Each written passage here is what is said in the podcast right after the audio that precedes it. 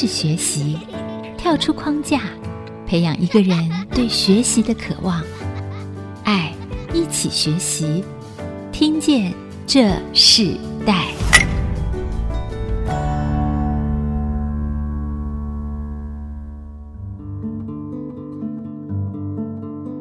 这里是爱惜之音主客广播 FM 九七点五。你现在所收听的节目是《听见这世代》，我是主持人郭兰玉。今天在《听见这世代》的节目里头，我们跟大家分享的世代学习关键字，我们谈到的是新世代跨国天文物理学家。在这个全球化的世代里，我们看到非常多的这个新的时代，他们因为跨国的学习、跨国的领域的模式越来越扩大，也越来越便捷。整体的环境中，大家的思想和观念觉得全球的学习是一个趋势，也是一个现在的生活。所以，我们看到一个人的学习开阔性就越来越广，受教育的这个选择性也更多。今天要访问的对象也非常特别，他是在高二那个年纪里头。他参加了一个美国数学能力竞赛 AMC，获得了满分。全国数学能力竞赛也拿下个人赛的冠军。后来他在学习的过程中，他就到了法国读书，不仅拿到学士、硕士的学位，也攻读了博士学位，甚至现在在法国待了很长的时间，进入英国爱丁堡皇家天文台担任研究员的工作。那也是因为这次全球都遇到一一件共同的事情，就是新冠状肺炎影响了全世界，也让很多在国外学习的年轻世代。很多人就回到了台湾。那我们今天很高兴，也特别邀请了，就是目前在英国爱丁堡皇家天文台担任研究员的林接安，来到我们的现场来跟我们分享他在这个全球化的学习，甚至在国外待了一个这么长的一个时间学习的过程里头的一个经历。我们先请他跟听众朋友问声好，接安你好。哎，各位听众朋友，大家好。那我们可不可以谈谈，就说当初你选择法国来攻读你的学位，当初为什么没有在台湾选择你升学的一个很重要的标的，而是直接到欧洲这个国家呢？嗯、这个背后的确是有个故事。那我在一开始的时候，其实的确是打算在台湾继续升学的。可是那个时候呢，台湾政府跟法国政府之间刚好有一个合作的计划，计划全名叫做法国高等学院预备班甄选。大致上就是法国有这样的一个比较特别的高教制度。那那个时候刚好我在读高中的时候的校长叫蔡炳坤先生，那他当时是台中一中的校长，我觉得也算是他说服了我说这是一个不错的升学管道。我个人的考量其实，嗯，我在很小的时候就很想要从事学术研究，在台湾做学术研究，其实多半大家都还是会去国外就学。呃，那因此我就想说，嗯，早晚要去国外读书，那何不现在就去呢？呀、yeah, 嗯，所以那时候就选择在法国这个国家。嗯嗯，对。那可是你自己最擅长的，当初在数学这个竞赛非常的优异嘛。其实那时候也新闻很多的报道。可是你在国外，你选择的科系，到你后来进入到天文学系这样子的一个领域，尤其是在物理这个领域里头，当时所想的是什么？其实我一开始的时候，我就是想要做数学研究。我在一开始，我们到了法国之后读的也的确是数学为主的课纲，读了一阵子之后，发现哎、欸，好像好像读不太下去了，就会觉得哎，好像嗯，掌握度有点变差这样子。那所以那时候就开始想说，好，那我可能要改变我的方向啊，所以我就开慢慢开始接受接触物理。等到我进了综合理工之后，我的确也是主修以物理为主。那可是物理也很广啊，嗯，它有很多不同的领域。那我一开始想要读高能物理，或者说我们讲的粒子物理，那也是到了一定程度的时候，发现，嗯，其实这门学科跟我想象中的有一定的差距，那可能我不是那么喜欢，所以大概在硕士的阶段的时候，才又转成天文这样子。是，我知道你自己所学叫做重力透镜峰值之宇宙学分析，这是现在你的研究计划，对不对？对，算是我我一直做的东西都离不开重力透镜。这是你自然发生的事情，还是说你本来在这个领域中，你想要寻求一个什么样的答案？呃，我觉得一半一半吧。我当初在选择这条路的时候。我只有给自己预设说，我想要做宇宙学的部分，因为撇开其他的不谈，我相信这个对于大家来说，嗯、呃，大家应该都对这蛮好奇的，宇宙的起源、宇宙的故事这样子。那研究宇宙的方式有很多种。那当初我该在选择的时候，刚好机会最多的就是重力透镜这条路。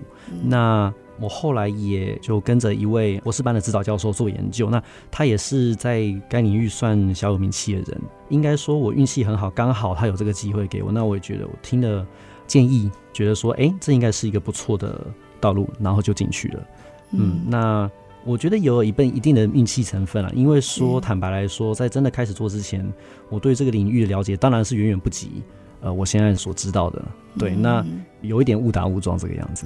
那我们可不可以举一个例子，就是说你自己在这个的学习领域中，你发现跟你真实生活里头什么样的事情可以代表你所学的领域里头，然后让我们的听众朋友更清楚知道你所学的跟他们的生活或跟你的生活有什么关系？你指的是有没有比较具体的例子吗？是，我觉得最好的例子可能是有一部电影，有一部电影叫做《星际效应》，我相信还蛮多人看过的。那这个《星际效应》里面呢，有一个。场景是尽量不爆雷啊，就是太空船也要正在往黑洞的前进的路途上。那这个黑洞呢，它非常的大。其实这一部电影里面的黑洞是透过物理的方程式或物理真的学术的模拟去算出来，然后去呈现的。如果大家对电影里面有印象，如果没印象的话，可以去网络上看。这个黑洞的周围非常非常多的光晕，这些光晕其实是整个围绕黑洞发光的物质。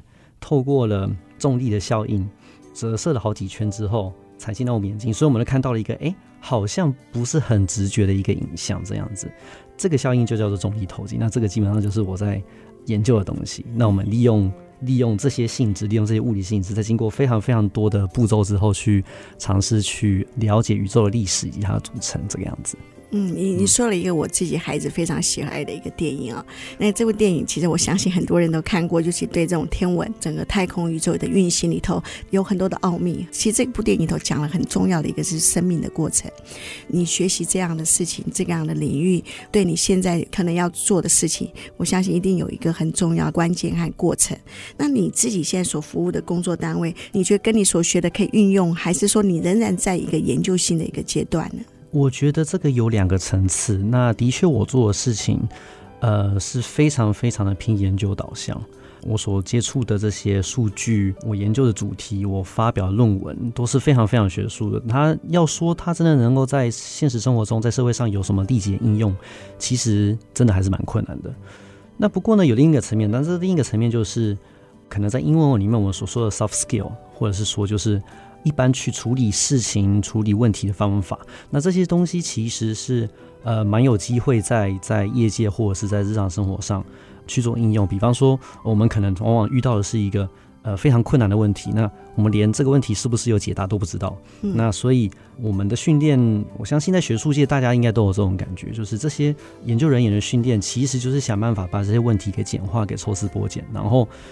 可能投资非常非常多的时间，想办法去理出一个头绪，想办法去去解决这个样子。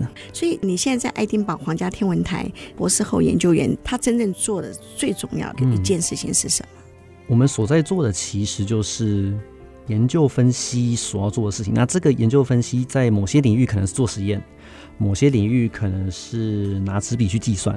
那在我们这个领域呢，比较像是去写程式，然后去分析资料。然后去诠释这些分析的结果。那其实我会说，从博士班到博士后，甚至我看正职，嗯，教授、副教授这些研究员，大家在做的事情其实差不多。当然，教授可能比较偏向于是诶一个 PM 的角色，他就去管理他的团队，让他们团队真的去做事情。可是除了 PM 之外，其实这些研究员也有可能自己下来，呃，动手做这些事。我们的日常的生活其实就是。呃，在实验室，然后可能开会，然后去做类似 R N D 的这种研究，然后还有发表这样子。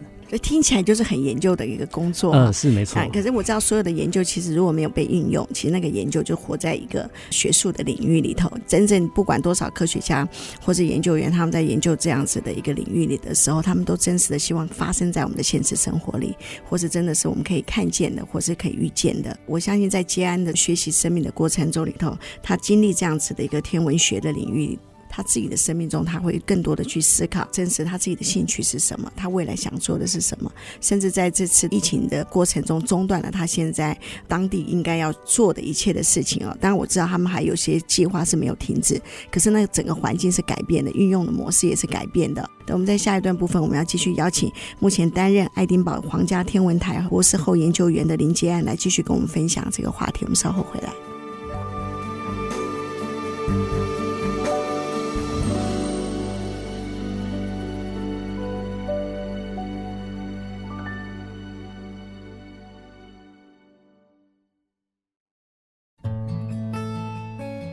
欢迎回到《听见这世代》，我是主持人郭兰玉。今天在《听见这世代》节目里头，我们邀请到的来宾是目前担任爱丁堡皇家天文台博士后研究员林接安，来到我们的现场，来跟我们分享在新时代跨国天文物理学家这个年轻时代，他们进入到科学领域里，他们所做的一切过程中发生的事情，甚至他在他的人生的学习领域里头，他从台湾到法国，整个的学习环境里头不一样的一个不同的生命的故事。第二段部分，我们就特别邀。请接安跟我们分享，就像你自己学习天文物理，也在科学的这个研究里头，你们这是应该非常要专心的一个事情嘛。可是我看到你自己在学生的时代里头，有在媒体的平台上发表你自己的文章，甚至你自己曾经创立了一个刊物叫做离岛社。你这个跟你的天文物理或是你过去喜欢的数学是不一样的，这个比较像社会观察。当初怎么会想要做这件事呢？写作这个事情其实应该算是。国中、高中开始慢慢不小心发现兴趣，呃，因为一开始的时候，我记得我很小的时候，我非常非常讨厌呃文学相关的课程，然后还有写东西这件事情，呃，都都是写不完。那可是到后来比较大的时候，慢慢觉得，哎，其实我蛮喜欢读文章，我也期许看自己能不能写出一样文章，呃，所以慢慢有培养出这个习惯来。那离岛这个东西，其实。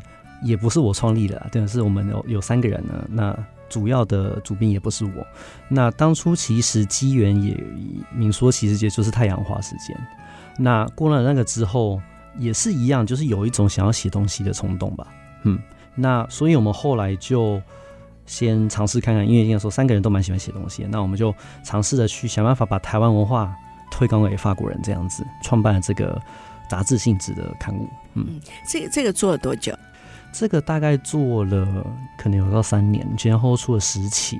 那其实因为这个都不是大家的本业，我们其实都是要么是博班生，要么是在做研究，所以就是用课余的时用用自己的时间，小小一份，我们可能三个月出一次而已。嗯，你高中毕业就到国外了嘛？所以其实你整个对这个国家的认识，就是在你这个十几年的生命里，嗯、你最想要介绍别人认识台湾的是什么？当你在法国的时候。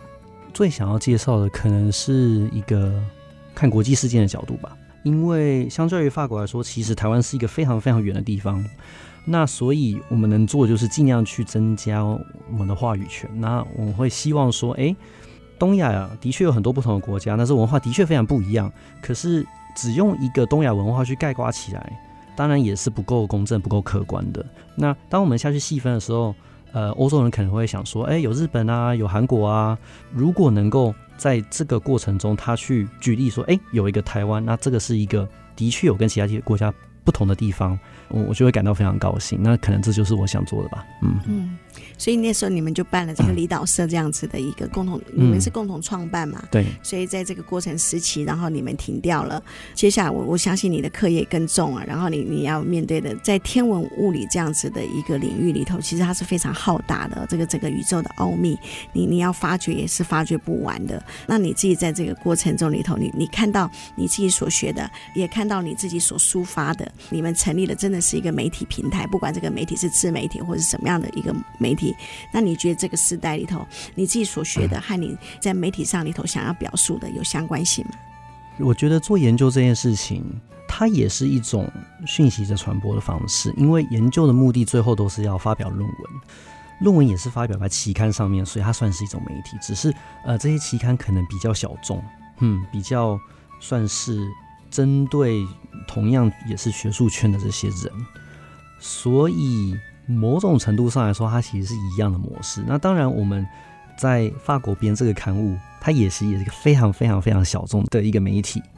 那可是本质上没有改变的。我相信，即便是今天大家在社群网站上发文章，其实它都是一种在传播讯息的表现。那就是媒体可能变成了这种讯息传播的平台。我相信，其实大家都。在每个人的 DNA 里面，多多少少有一些这种欲望，在我想要讲一点事情，我想要让大家知道一点事情，这个样子。对，但是我要更强调一点，就是在天文物理学的这个领域里头，其实你谈的很多都是这个领域是宇宙的奥秘里，可是你在媒体上所表达的是人的关系。嗯。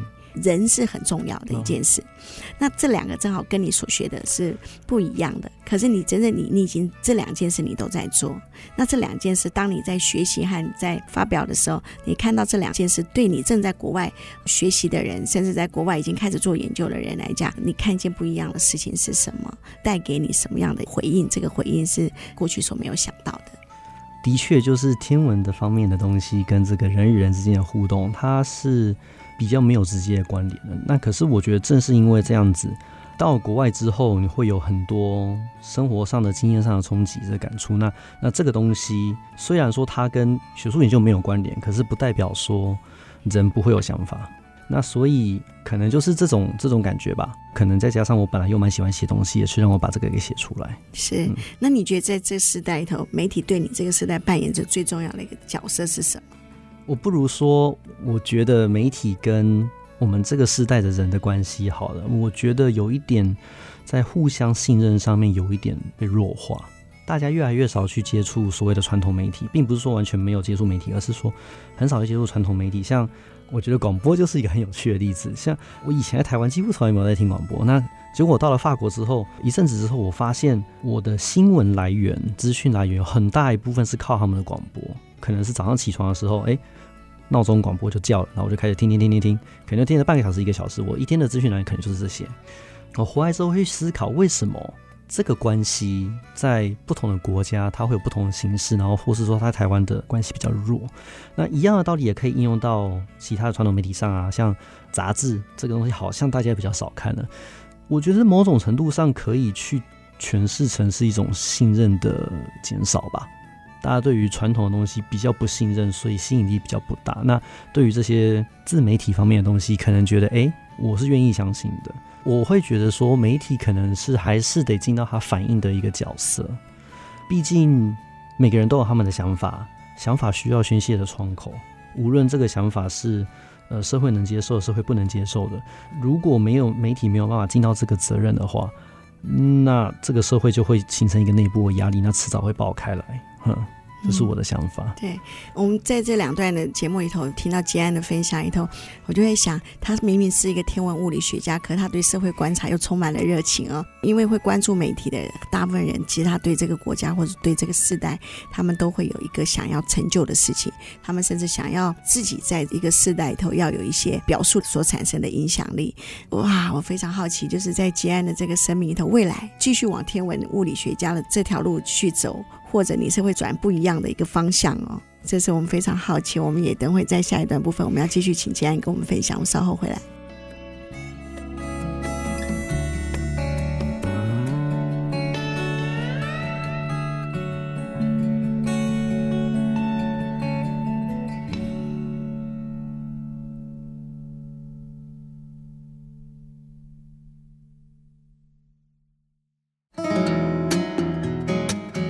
欢迎回到《听见这世代》，我是主持人郭兰玉。今天在《听见这世代》节目里头，跟大家分享的话题是谈到这个新世代跨国天文物理学家。那我们知道，这个在这世代里头，尤其在台湾哦，真正去研究这个天文物理学的年轻人并不多。那我也看见今天的来宾，就是他现在是在爱丁堡皇家天文台博士后研究员的林杰安。他自己分享他的这个学习过程中，他从台中一中毕业到法国去念书，这一路念书这样，他的方向就是在天文物理学，甚至在重力透析这样子的一个领域里，在做学术研究的同时，他自己也还创办了一个刊物，叫做离岛社，谈的很多就是在国际和国与国之间的一些社会的观察，甚至将台湾重要的一些生活的元素、文化的元素带到这个国外。让很多的人知道，那他自己也在 Reporter 这个平台里头也做了一个文章的分享。我看见他不只是在学术研究的这个部分，他在这个社会观察甚至社会表述里头，他是一个不沉默的人哦。那我们在这个第三段部分，我们想跟捷安分享，就是说，其实你会回到台湾，其实这次跟这个今年度的二零二零的全球疫情是有关系的。那你自己在看这个疫情影响了全球各地，以你自己现在在国外工作的环境，甚至研究的领域里头。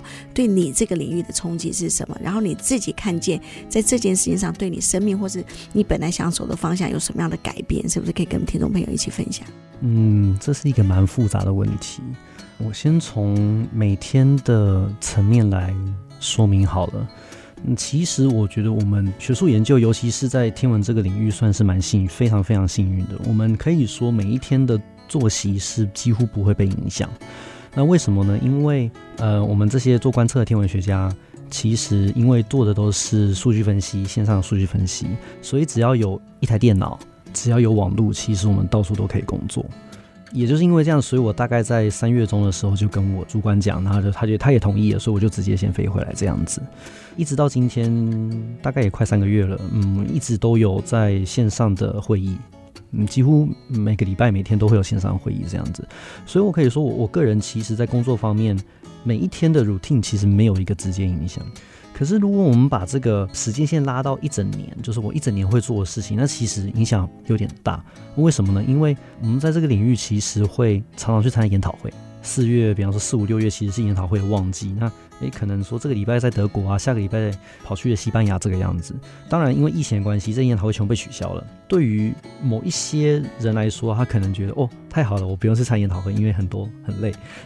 那可是对于某一些人来说，尤其是年轻的学者，他可能是一个障碍，因为他就少了一次。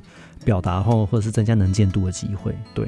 所以，其实，在你的工作领域影响不重嘛。可是，因为你，你本来就是一个对环境观察很敏锐的人，你自己看到在整个法国的情形，甚至在你研究单位英国的情形里头，因为欧洲国家其实，在刚开始对这个疫情并没有这么大的敏锐度，应该是说他们面对这样的方式里头，和我们之前我们曾经受过 SARS 的影响里头，所以跟东方是不一样的，跟华人是不一样的。那在这样的过程中里头，当时你正在这个环境里的时候，那时候你心里想的第一件事情是什么？多多少少还是有有点着急啊，呃，因为当初一开始疫情起来的时候都是在东亚，大家也知道，你如果住在欧洲，欧洲的媒体不会首先去关注东亚的新闻，呃，所以一开始这些新闻也是当做花边新闻来处理，或者是说好，可能真的等到封城的时候，武汉封城的时候，哦，就变成了重要的国际新闻，可是它也只是重要的国际新闻，而不是最重要的是很很非常紧急的新闻。我其实，在疫情的蛮早时候就一直在关注这件事情。那我也一直有在盘算说，很有可能，哼，我可能过几个礼拜需要飞回台湾。原因是因为他们虽然说欧洲的工位也算是蛮蛮进步的，但是他们的工位系统也没有受过像 SARS 这种程度的的算是压力测试吧。平心而论，我觉得整个。欧洲的政府，或者说不要说政府好，就整个社会对于公卫系统有点过度自信，那导致说有这个医疗崩溃的危险。那后来也的确发生了。我相信很多的台湾人其实也都跟我一样，在欧美的台湾人，他们肯定也是看到了这些事情，然后就几个月前就赶快能够回来就先回来。那当然我自己也有很多朋友，他们因为工作关系走不开。他们就留在那边。嗯，你自己在这个领域里头，你刚刚其实私下提到说，你越来越发现人类是很渺小的，因为宇宙的研究是这么多的奥秘。那同样的，当你在看到这样的疫情的时候，对你的生命有什么样的不一样的想法？应该说，欧洲人之所以会低估，多多少少是因为医疗进步，可是他们没有想到说，其实医院就是这么大，他的床位就是这么多，平常可能得一个感冒是不会死的。可是，万一医院根本没有心思去照顾你的时候，那你得到了一个感冒，你很有可能就会症状慢慢变重，慢慢变重。所以也就是说，它可能只是一个外在因素，非常非常非常小的一个外在因素的变化，却导致了最后完全不一样的结果。会说这个是因为人类渺小吗？我觉得或许每一个单一的个体一直以来都是这么的微弱吧。那只是因为我们人类是一直都是住在，我们是一个群体的动物，是一个社会性的动物，所以我们住在社会里面，创造了某一种保护网去。保护一个每一个单一的个体，那也许我们太习惯这样子，所以就忘记了，其实呃每一个人都是脆弱的。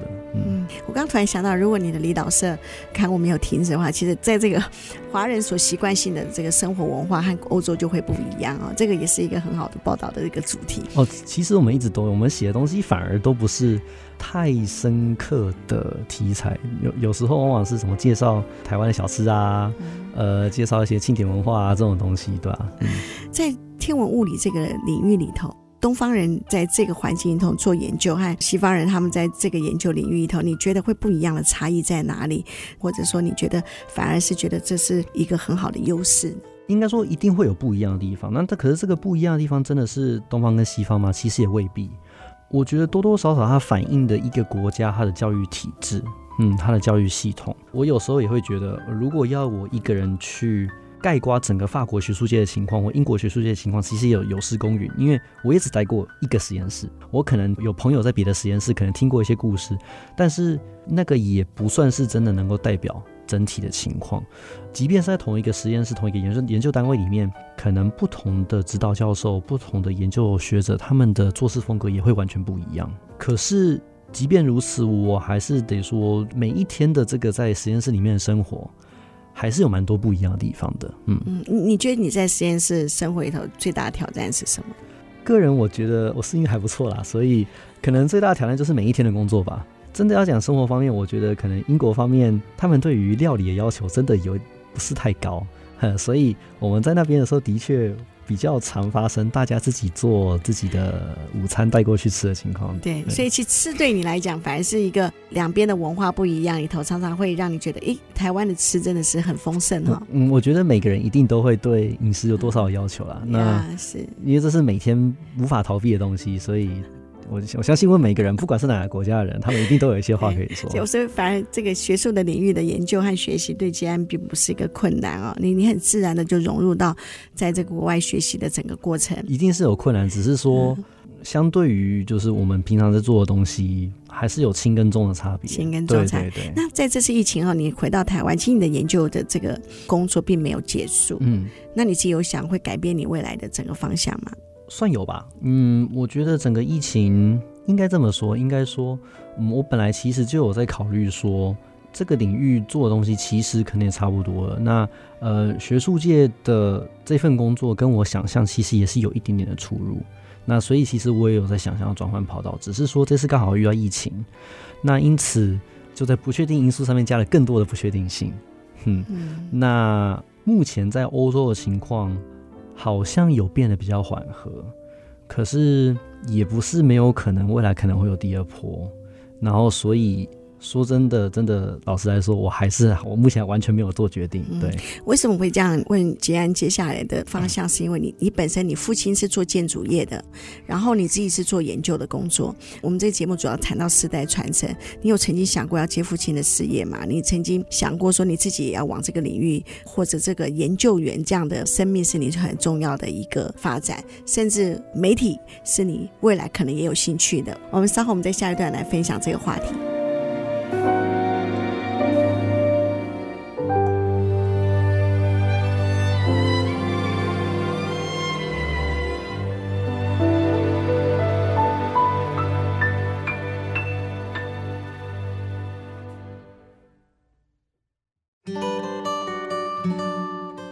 欢迎回到《听见这世代》，我是主持人郭兰玉。今天在《听见这世代》节目里头，我们现场来宾是爱丁堡皇家天文台博士后研究员林杰安哦，来到我们节目跟我们分享他自己本身是一个研究员。那我们在谈到世代传承之前，我想特别请杰安跟我们分享，哎，一个研究员的生涯发展哦，尤其在天文物理这个领域里头，到底是一个什么样的一个发展模式？我们可以跟听众朋友分享。其实学术研究这条路还蛮辛苦的。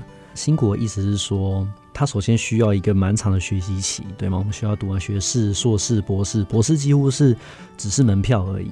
很多人读完博士，其实已经呃二十七八岁，甚至三十岁。这个时候，我们再进入所谓的职场，我觉得这样讲不太公平啊，因为呃很多博士生在做的事情，其实就跟博士后或者是他们教授在做事情没有两样。所以我甚至会说，就是读博班算是一种工作。嗯，那。如果说真的想要留在嗯学术界发展的话，那最终目标当然就是拿到教职。可是问题是教职的数量没有那么多，嗯，因为养这些呃教职人员的经费就是政府经费，那政府经费就是这么多，哼。然后所以说，在博士生越来越多的情况之下，那我们就要中介的这个合约就是所谓的博士后。因为整个制度的关系，博士后往往都是一种短期合约，比方说两年啊、三年啊，运气好的话，你可以看到五年。三年完了就换下一个，再换下一个三年，再换下一个三年，一直到你找到为止。那当然也有很多人，其实大多数的人都是可能在各种考量，因为一定会有个人因素、家庭因素等等，可能做了几个博后之后，就觉得我还是不要走这条路好了，那可能就会去业界。我觉得应该说这个是一个蛮有 挑战性的一个一条路，那也是一个有一点对于职业生涯发展的计划上蛮严苛的一个条件。为什么呢？因为博士后其实说好找也好找，说不好找也不好找。那重点是说，他常常会下一个阶往往在不同的国家、不同的州，也就是说换工作几乎等于要换一个地方住。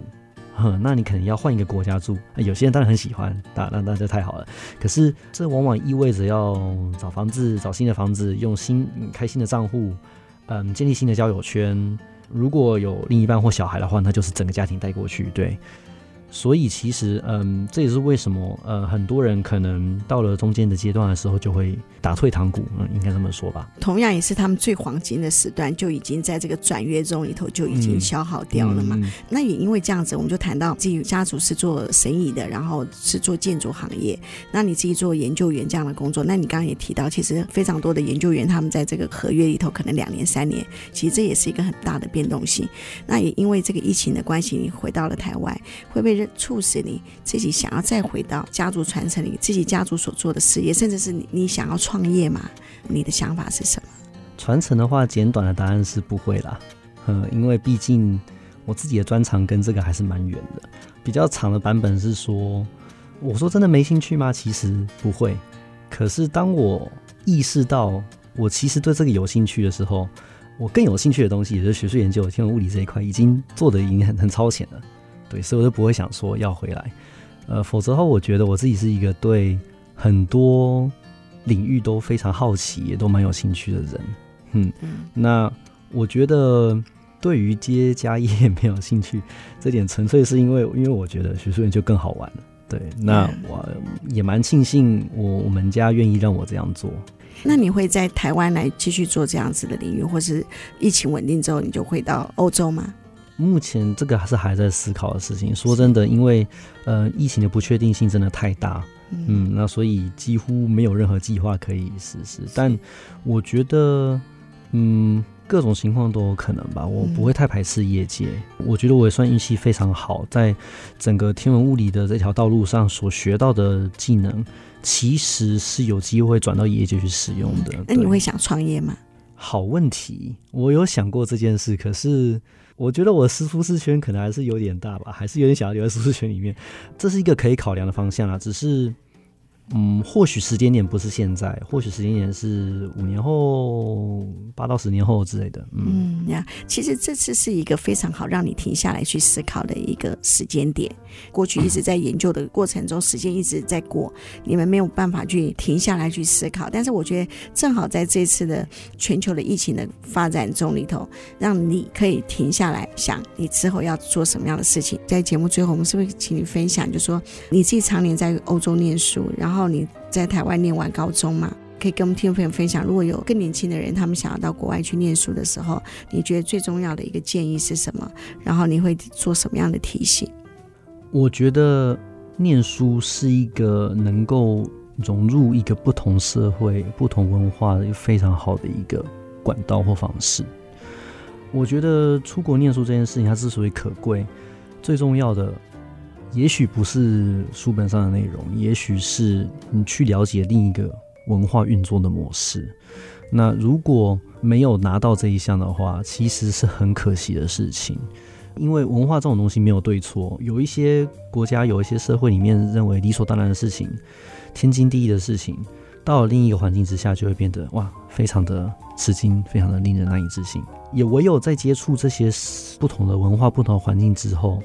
你才有办法去去无存菁，去把觉得好的给留下来。也就是说，我们可以留下更多好的东西，呃，能够融入，或或者说至少至少能够充分的去理解当地的环境，呃，是非常非常重要的事情。嗯，你自己想要在你自己所学的过程中里头，对这个社会或是对这个世代里头，你觉得你最大的价值和影响力是什么？在领域里头有一点困难，因为毕竟天文物理是一个。好像大家不看星星，其实也不会怎么样的一个一个领域。但我觉得，也许是因为这样子，所以我才会像主持人刚刚所说的，呃，特别去关心跟天文物理没有关，但是跟人与人互动反密切相关的事情。我觉得就是可能就是希望能够每个人能够尽自己的心，让这个社会变更好吧。嗯嗯呀，如果你手上有个资源，你最想给这社会的资源是什么？如果我真的有无限多的资源的话，我是想要做的事情，把全部的新闻媒体也买下来，然后把它改造，然后再把它给呃分别的卖给各种不同的 NGO，让他们自己去管理。嗯，哇，其实我觉得接案根本就是最想要做的还是媒体工作。看到你哇，你你自己创办，然后甚至你你去参加 reporter 这样子一个报道里头，真的是对这个报道者的表述型的这样子一个平台，是你很大的兴趣和热情。嗯，有兴趣对，但是就是嗯，可能也就是一个兴趣而已。嗯，但我们很高兴，就是因为透过这个全球疫情，我们让台湾很多这个新时代的这些年轻人回到了台湾，从这个国外的学习的环境里头，他们再一次的呃回到自己的国家，我相信他们对这个国家里头有更深刻的印象。那我们节目最后的时候，我们是不是请接案跟我们听众朋友分享一首歌曲，对你的意义是什么？嗯，我想要分享的是一个英国爵士歌手叫 B.B. King，然后他的一首歌叫做《Better Not Look Down》。那其实这首歌对我来说没有很特别意义，它只是某一天我早上起床听着 BBC，然后。里面就突然冒出这首歌，那因为以前没听过，可是听了觉得，哎，这个风格我很喜欢。那刚好前一天晚上心情不太好，可是听了这首歌之后，就莫名其妙觉得心情非常开心。我觉得它的歌词的意义也是。蛮鼓励人心，那就在这边分享给听众这样子。好，看到一个很好的影响哦，就是呃，原本这个年轻人在台湾是不听广播的，可能到国外学念书的时候，甚至做研究的时候，广播对他来讲是他生活的一环。那我们也希望他在台湾的时候也可以继续听广播。其实广播非常好，非常迷人，然后广播的想象力是很大的。广播不是用眼睛来看，它却是用耳朵。那耳朵留下的那个记忆是非常瞬间，但是当你在专心的时候，对你的生活是不一样的。那所以他也成为一个听众了，我们非常高兴 他有这样的改变。节目最后，我们也分享爱惜基因的一个讯息哦。我们知道最近在电台推出了寻找 Catch IC 需要你的活动，希望重新诠释 Catch 这个字。Catch 这个字，C 就是 change 改变。A 就是 action，就是行动；share 分享，还有 hope 希望。呃，我们享有一直针对全球华人的心灵故乡，其实陪伴了非常多听众们，无论在你们的生活上，无论在你工作上，甚至在教养上面呢，给了非常多听众朋友不一样的知识。所以，我们在这段时间，我们也希望更多的听众来支持 IC。那你们可以透过电台的官网 triple w 点 ic 九七五点 com 来称为 IC 之友，称为 IC 之音的最大的一个赞助者。希望每一个人都成为一个过去不听广播，现在是支持广播也听广播的其中的一员。这个活动非常非常热切的邀请每一个听见的讯息的人都来参加。今天非常谢谢担任爱丁堡皇家天文台博士后研究员的林接案来跟我们分享他自己从国内到国外的整个学习过程。甚至他担任研究员生涯的发展里头，看见一个年轻时代里头他们的想法，我们非常谢谢你的分享。嗯，谢谢主持人。好，我们听见这时代，我们下次再见，拜拜，拜拜。听见这世代，建立爱的连结。